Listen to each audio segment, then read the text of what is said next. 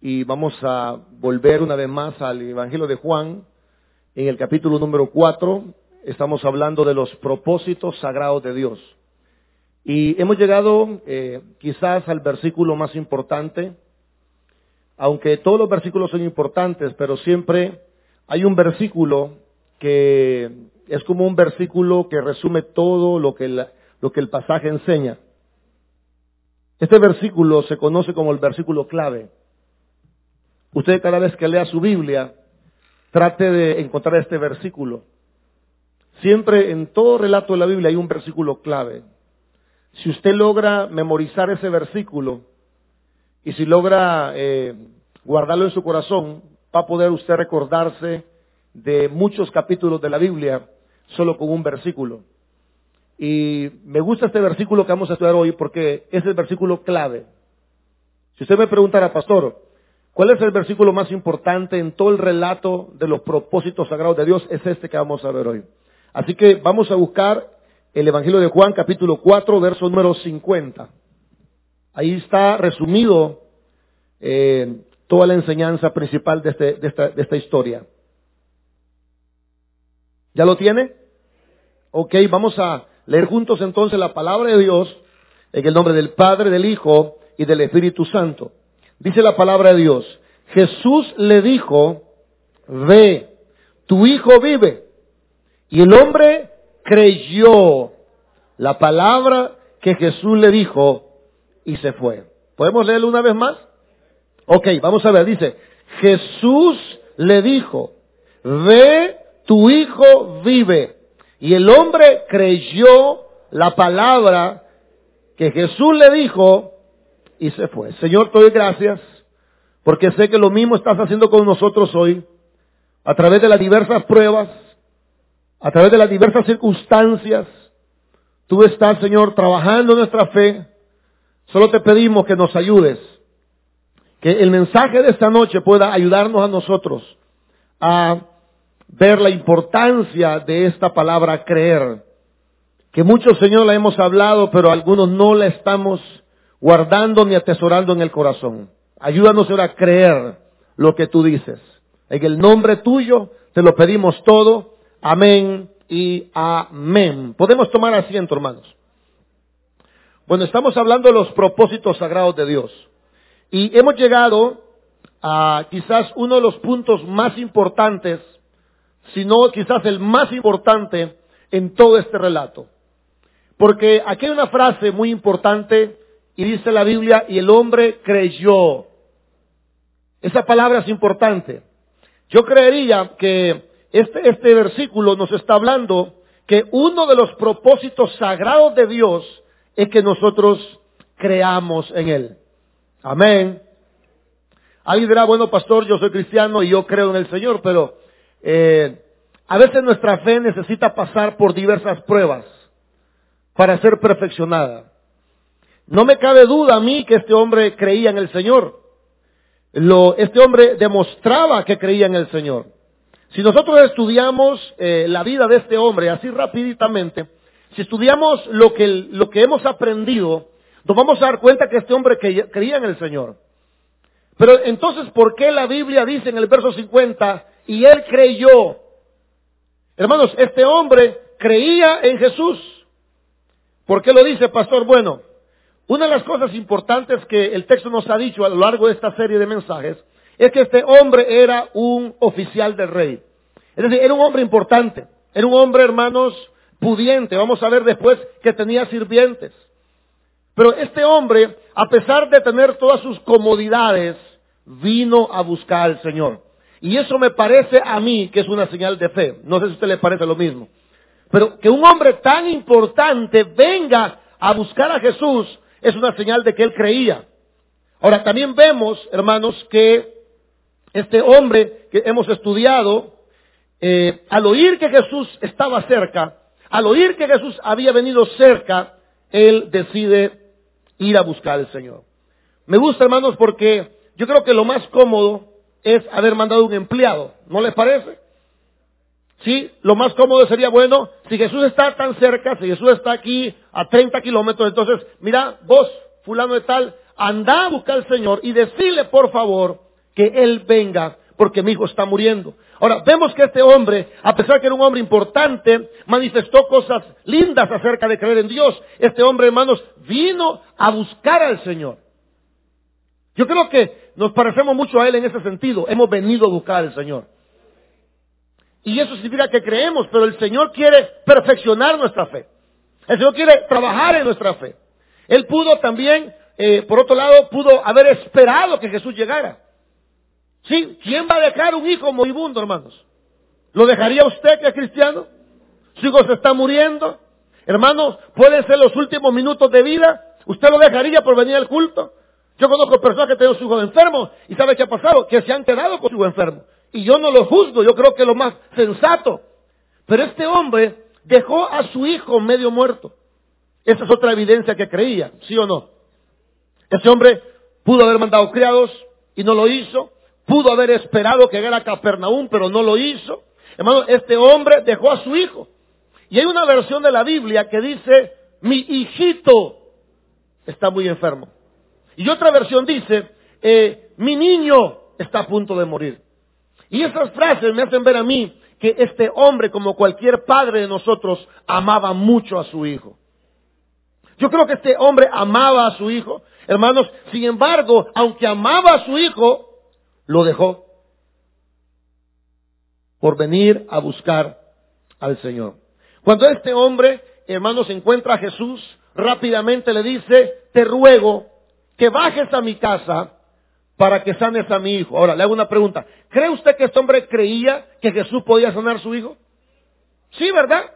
O sea, este hombre creía que Jesús podía sanar a su hijo. Lo ha demostrado. Se desplazó, hermanos, hasta el lugar donde Jesús estaba. No envió a sus criados. No se quedó esperando. Dejó a su hijo medio muerto. Y cuando encuentra a Jesús, le dice, Jesús, yo quiero que vengas para que sanes a mi hijo. Yo creo que este hombre seguramente confiaba en que Jesús podía sanar a su hijo. Creyó en el Señor. Ahora, pero ¿por qué el verso 50? ¿Por qué el verso 50 dice, y él creyó en lo que Jesús le dijo? Si usted ve conmigo el verso 50 una vez más, se va a dar cuenta que la Biblia dice, Jesús le dijo, ve, tu hijo vive, y el hombre ¿Qué dice la segunda parte? Creyó en la palabra del Señor y se fue. ¿Por qué dice eso, hermanos? ¿Acaso no creía ya? ¿No será eso lo que está pasando con nosotros esta noche? Que hemos venido, creemos que Jesús puede, hemos venido personalmente, hemos hecho tiempo, algunos vienen de muy lejos a la iglesia, y vienen aquí y escuchan un pastor que le dice que tiene que, hermano, usted debe creer en el Señor. Pareciera ser que la relación de nosotros con Dios ya es perfecta. Pero no es así. Hermanos, cada día en la vida cristiana nosotros vamos a ir aprendiendo más del Señor. Y cada adversidad tiene como propósito, porque ese es el tema, tiene como propósito sagrado perfeccionar nuestra fe. El Señor está interesado en que cada uno de nosotros crea cada vez más en quién es Él. Y esto de creer es muy importante. Si nosotros queremos ver la gloria de Dios, tenemos que aprender a creer en el Señor. Eso dijo Jesús a Marta y a María. No te he dicho que si crees, Pastor, me está confundiendo. Yo creo, yo pensé que creía en el Señor. Yo pensé que tenía fe. Usted tiene la fe, hermanos, que lo ha salvado. Usted cree en el Señor. Pero cada eh, adversidad que viene, Dios está buscando perfeccionar nuestra fe. Él quiere que nosotros estemos bien seguros de a quién estamos buscando y a quién estamos adorando. El Señor quiere eso. Amén. El Señor quiere asegurarse que usted crea correctamente. Me gusta, hermanos, porque este hombre, dice la Biblia, creyó la palabra. Y, y me gusta porque el hombre, dice la Biblia, que creyó y se fue.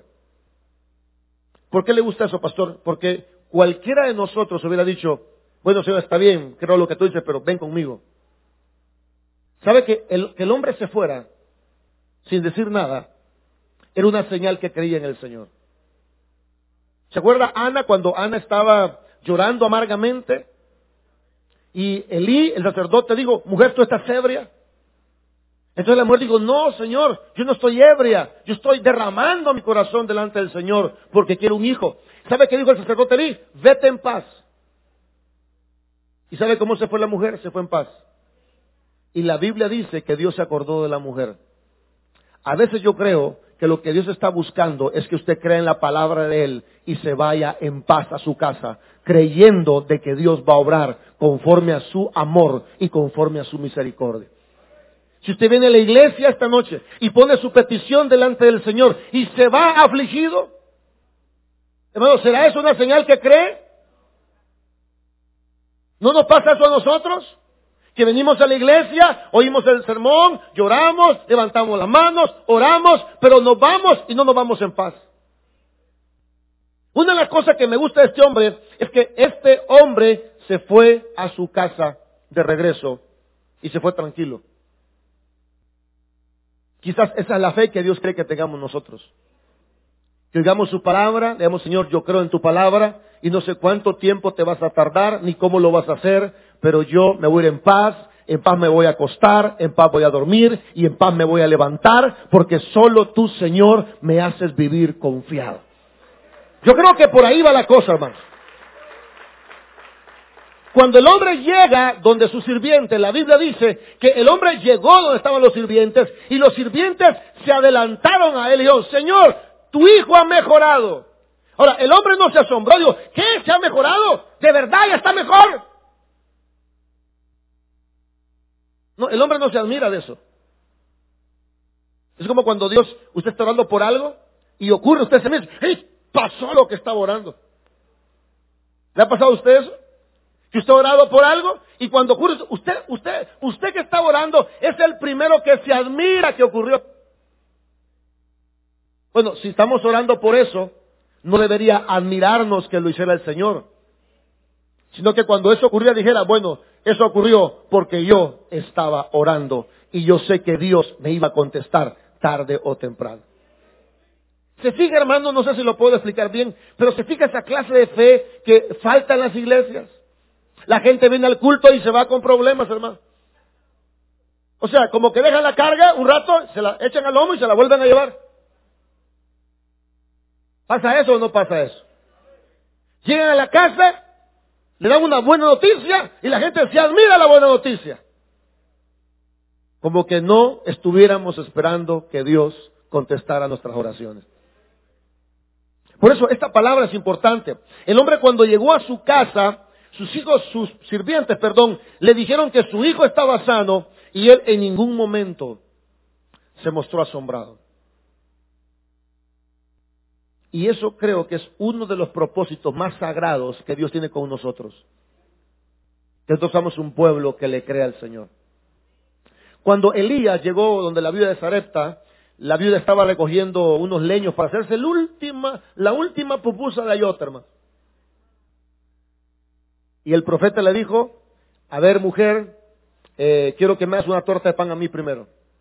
Y dijo, señor profeta, eh, yo estaba recogiendo unos leños para hacerme la última, fuera salvadoreño, fuera la última pupusa de frijol con queso. Y le dijo el, eh, eh, el profeta, le dijo, no tengas temor, porque Jehová ha dicho, la harina no escaseará, ni el aceite se acabará, hasta que Dios haga llover otra vez sobre Israel. Y la mujer fue e hizo la comida del profeta, y el profeta se encargó, hermanos, a de un milagro de Dios, que el aceite no se acabara.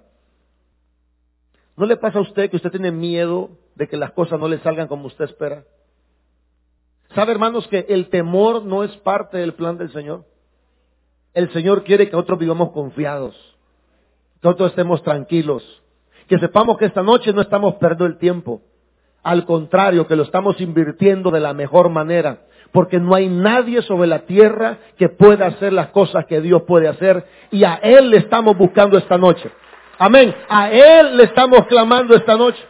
Así que me gusta, hermanos, porque el Señor estaba trabajando con la fe de este hombre y yo creo que Dios está trabajando con nuestra fe. Y por favor, no se crea que usted ya tiene toda la fe del mundo. Hermanos, Job, que era recto, perfecto, temeroso de Dios y apartado del mal. Después de la prueba que pasó, usted sabe lo que dijo Job, ¿verdad? Él dijo, de oídas te había oído. Pero ahora mis ojos te ven. Cada experiencia difícil en la vida tiene el propósito sagrado de perfeccionar nuestra fe.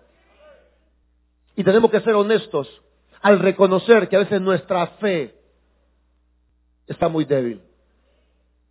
Hay un hombre en la Biblia que le pidió un milagro al Señor y le dijo esto, Señor, si tú puedes hacerlo, hazlo.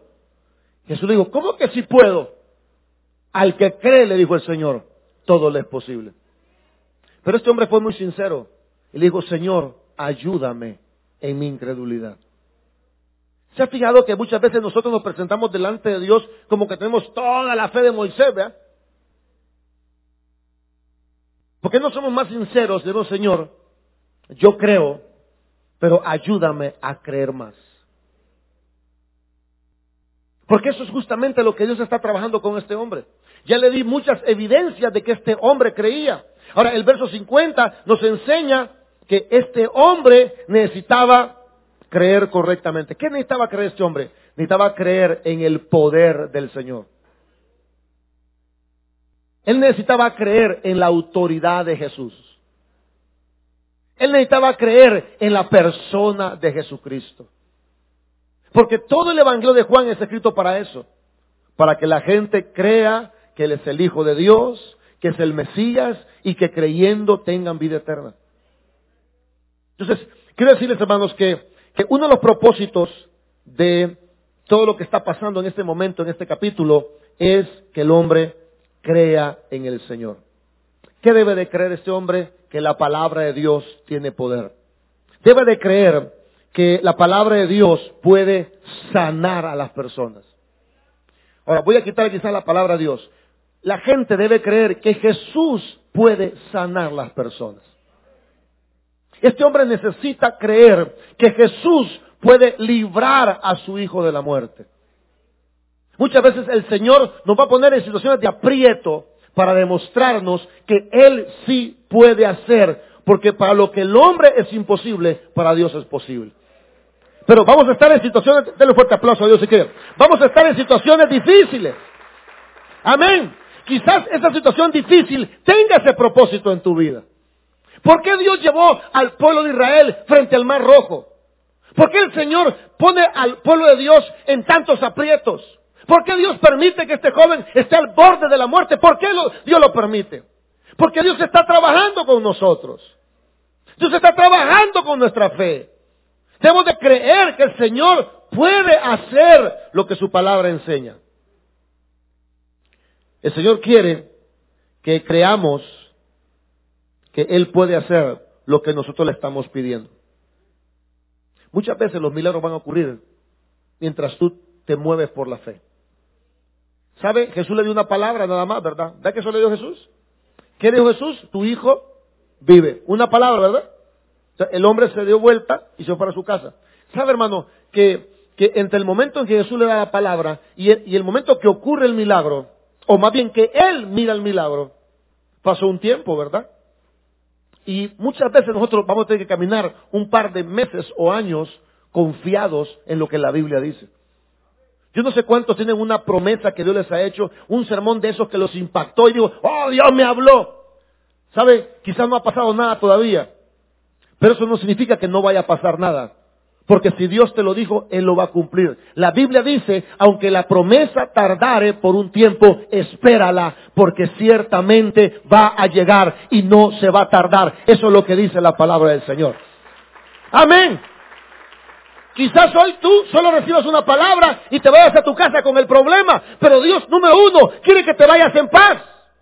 Número dos, el Señor quiere que te vayas creyendo que Dios va a hacer lo que prometió. Hermano, yo me he dado cuenta a través de los años que todo lo que Dios dice en su palabra se cumple de manera literal.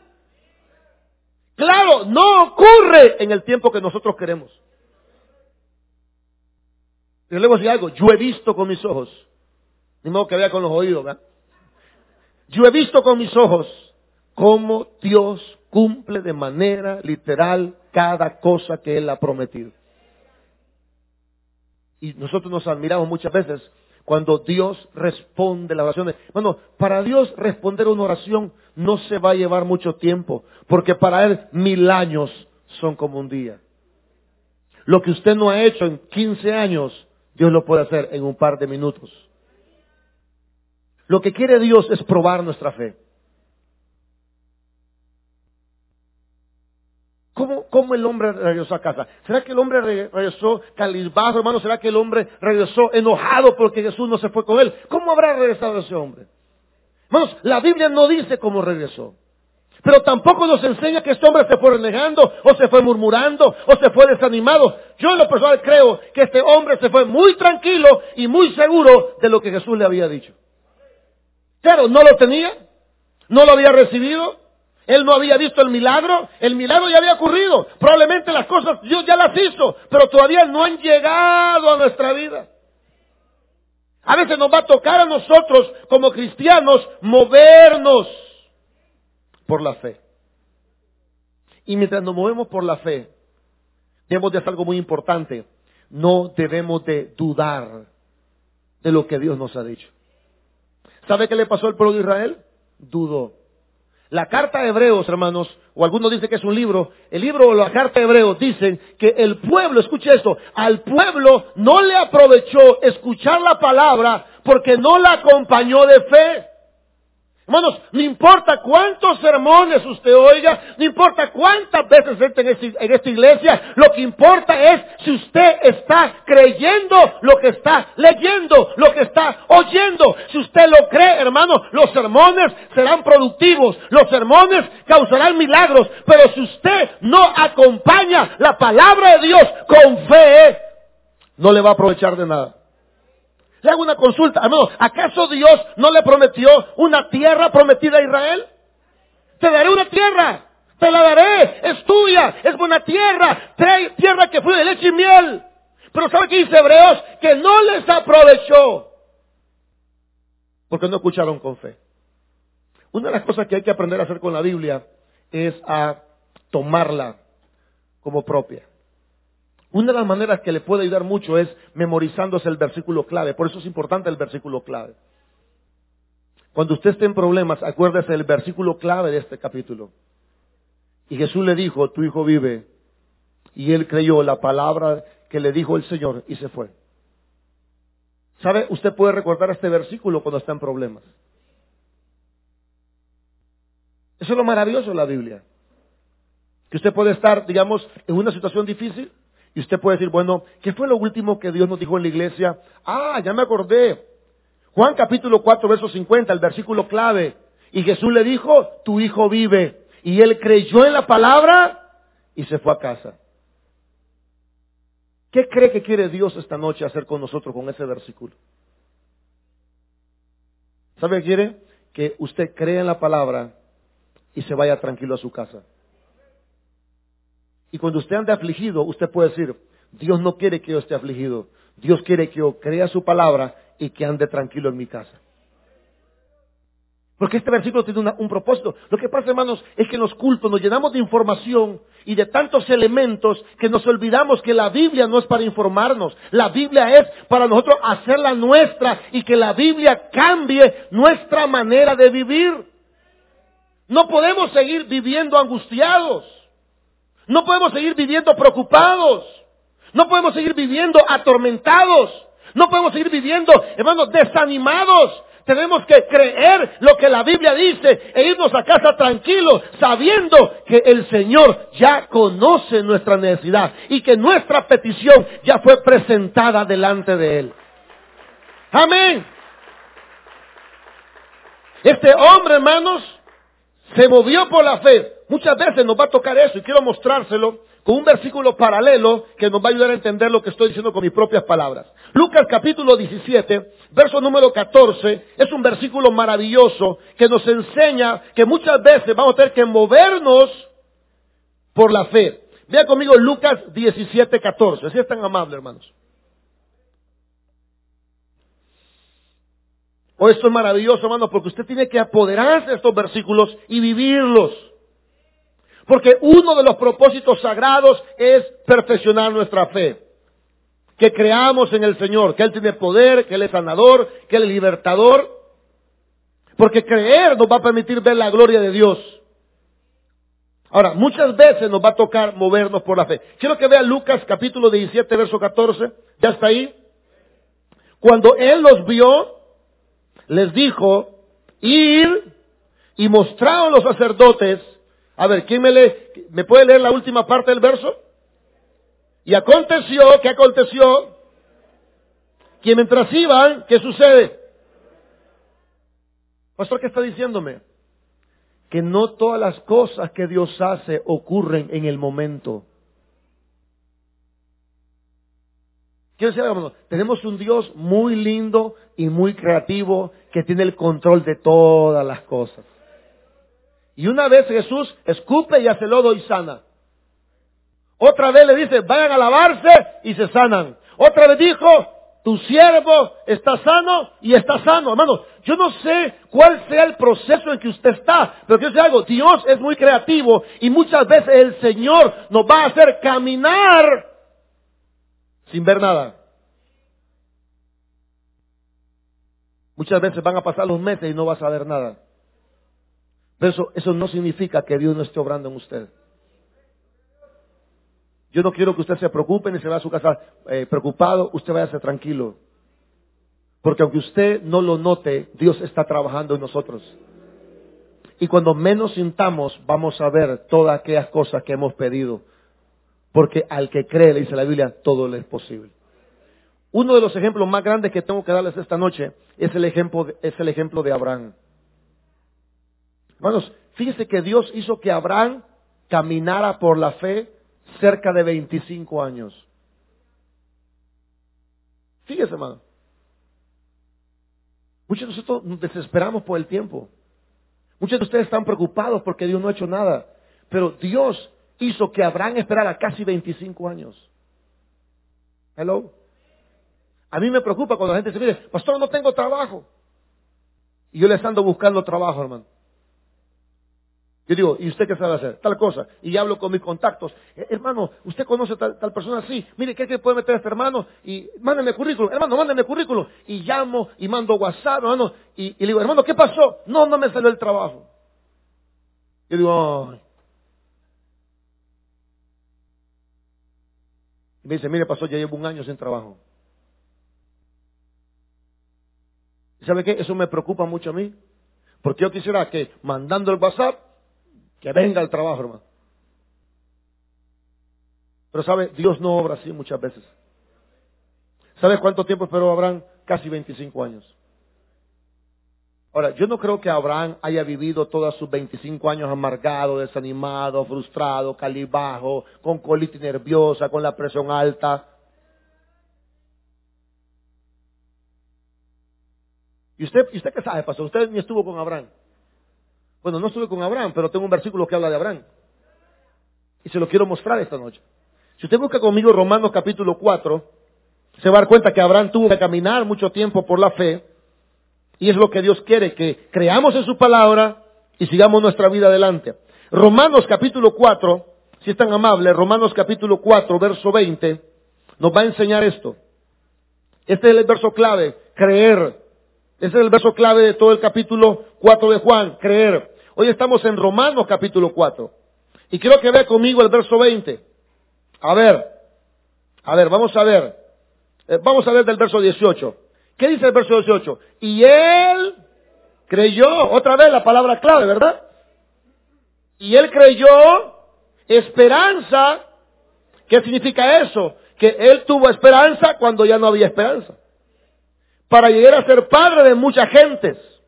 ¿Conforme a qué? A lo que se le había dicho. Es el mismo esquema. Es el mismo esquema de Juan capítulo 4. Conforme a lo que se le había dicho. ¿Qué se le había dicho? Así será tu descendencia. Y no se debilitó en la fe al considerar su cuerpo que estaba ya como muerto, siendo de casi 100 años, o la es de la matriz de Sara. tampoco dudó. ¿Escuchó eso? Ahora, vamos a ver, vamos a parar aquí. Honestamente, yo creo que sea honesto, hermano, porque de todos modos Dios sabe. Y aunque usted no sea honesto aquí, Dios sabe. ¿Cuántos de verdad hemos dudado?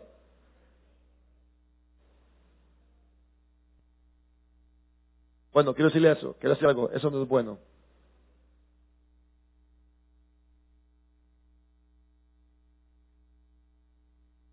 Quiero decirle algo, eso no le agrada a Dios. Si usted es igual que el pastor que duda de vez en cuando, yo dudo. Soy honesto, hermanos. ¿Puedo ser honesto? Sin miedo a que me pedreen. Sin miedo a que digan, no, hombre. ¿Ya ves? Yo sabía que él no creía. Bueno, yo a veces dudo, honestamente. ¿Le pasa a alguien más eso? ¿O soy un marciano aquí esta noche? La cara la tengo, pero no soy. ¿Y cuánto tiempo lleva esperando usted? Abraham estaba esperando 25 años y dice la Biblia, Abraham no dudó. Y eso menos que usted está joven. Digo yo pues. O sea, usted todavía se mueve. Usted todavía se come dos de ayote y sobrevive. Y Abraham estaba como muerto. ¿Qué tal si usted llega a los 80 años? Yo digo, hermano, crea, confíe en Dios. Capaz usted me da con la Biblia en la cabeza, hermano. ¿Sabe cuál es nuestro problema? Que nosotros nos vemos a nosotros en vez de ver el poder del Señor. Dice la Biblia que Abraham no se consideró a sí mismo como muerto. Ya Abraham estaba, los sopes lo andaban siguiendo, hermanos. Ya de la funeraria andaba con la caja con unos rodillos jalándole atrás de Abraham. Y Sara, Sara ya estaba ancianísima y estaba comprobadísimo que, no puede tener hijos, era estéril. Pero la Biblia dice en Romanos que no dudó, estamos en el verso 20, por incredulidad ¿De qué, hermanos? De la promesa de Dios, sino que se fortaleció en fe, dando gloria a Dios.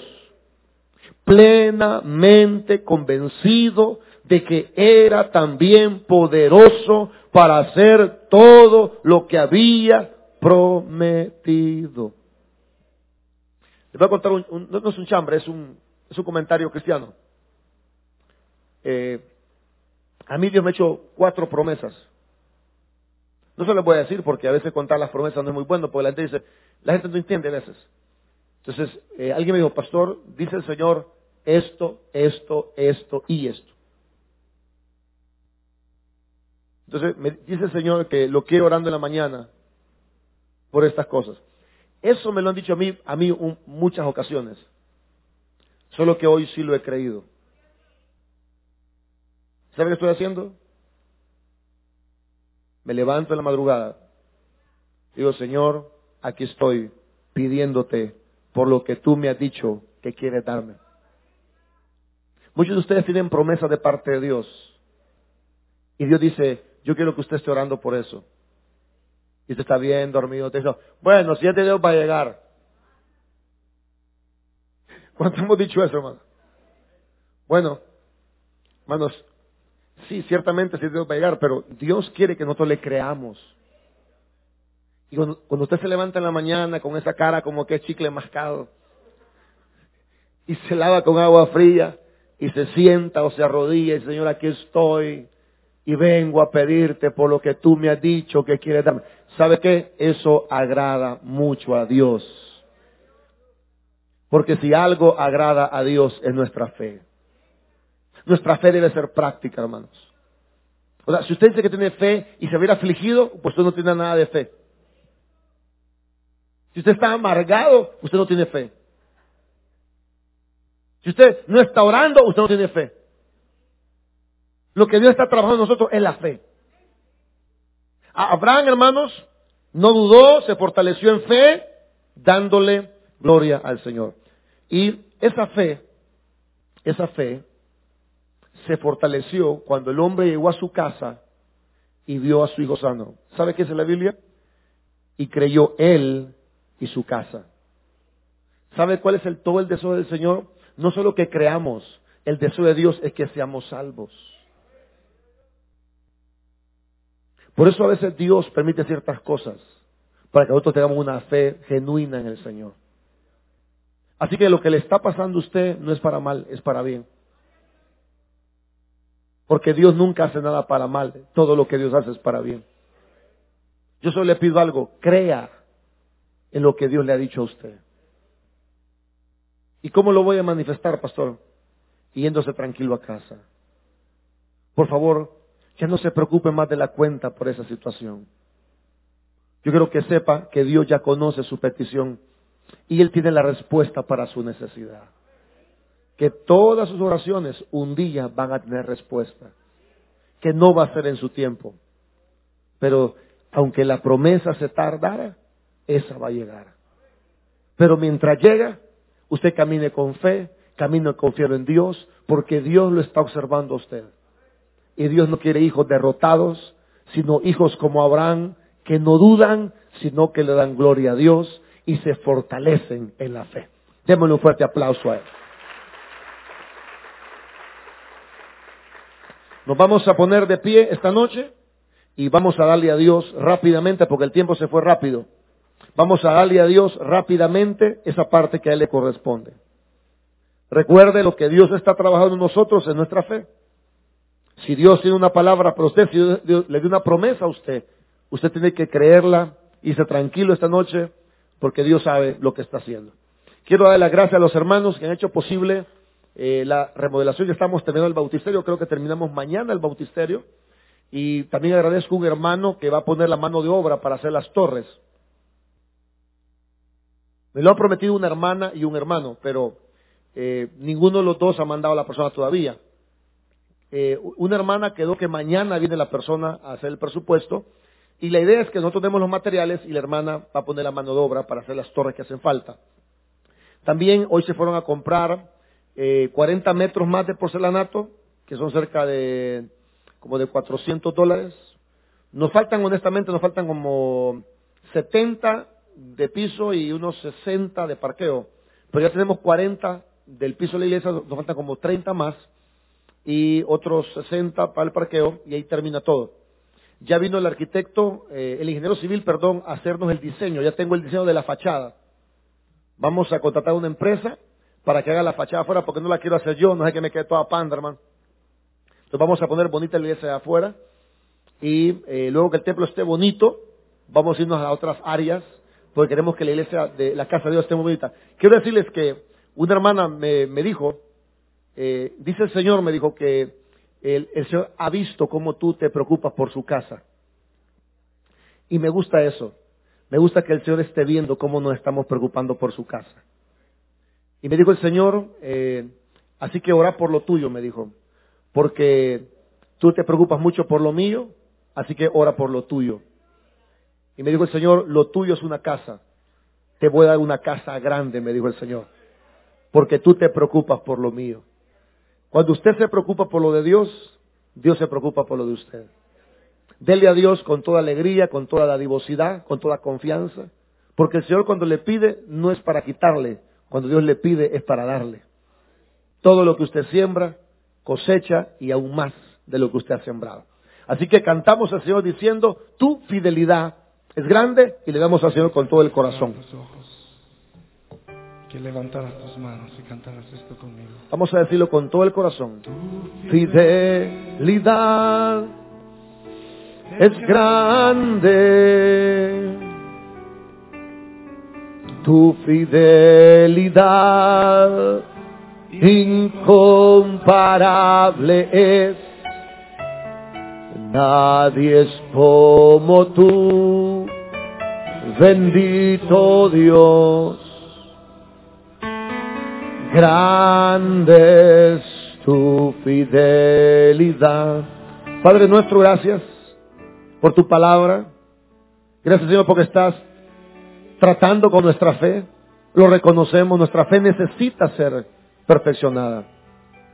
No, no permita, Señor, que ninguno de mis hermanos se sienta desanimado ni derrotado, sino que todos sepamos que estamos en tus manos, que tú tienes el control de cada situación Y que si no es hoy, será mañana.